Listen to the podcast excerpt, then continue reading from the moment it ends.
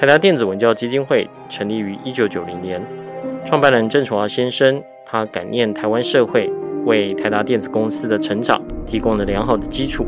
于是就与了台达电子企业共同成立了基金会，投入科技研发、人才教育、环境保护等等的工作，期盼以此回馈社会。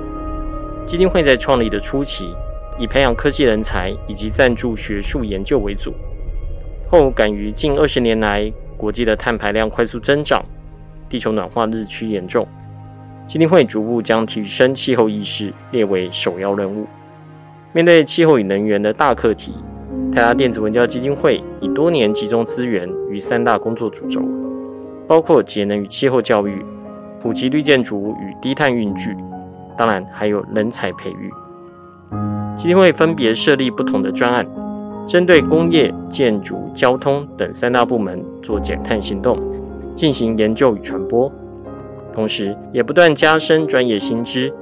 与国内外知名气候能源智库及非政府组织联手，期盼持续发挥政策影响力。